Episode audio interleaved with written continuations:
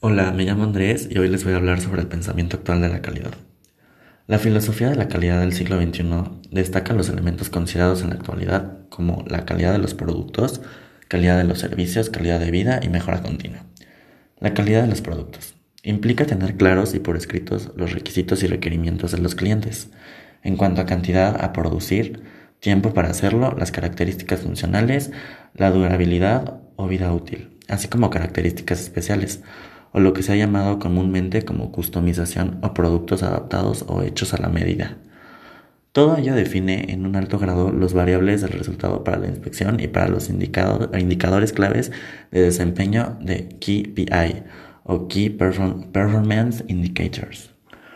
La calidad en el servicio.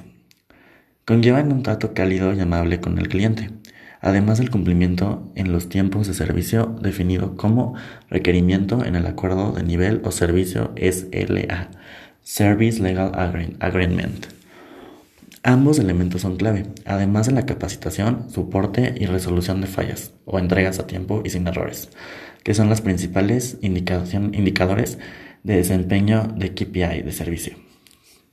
La mejora continua es el elemento que permitirá identificar errores, reducir desperdicios, simplificar procesos y con ello obtener mejores en los tiempos e iniciativas para reducir las brechas o gaps entre los requisitos y requerimientos de clientes que podemos ofrecer en la realidad.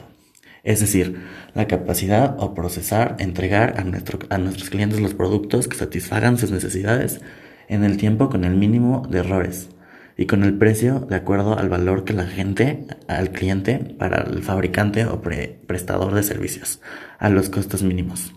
Todo esto con el objetivo de tener mayor rentabilidad, perdón.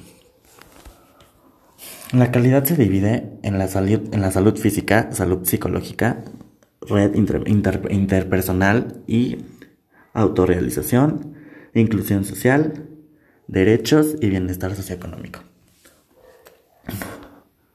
El ciclo de la mejora continua es, se divide en actuar, que es tomar acciones para la mejora, planear, que es establecer objetivos y procesos para obtener los resultados de la conformidad con los requisitos del cliente y las políticas de la organización.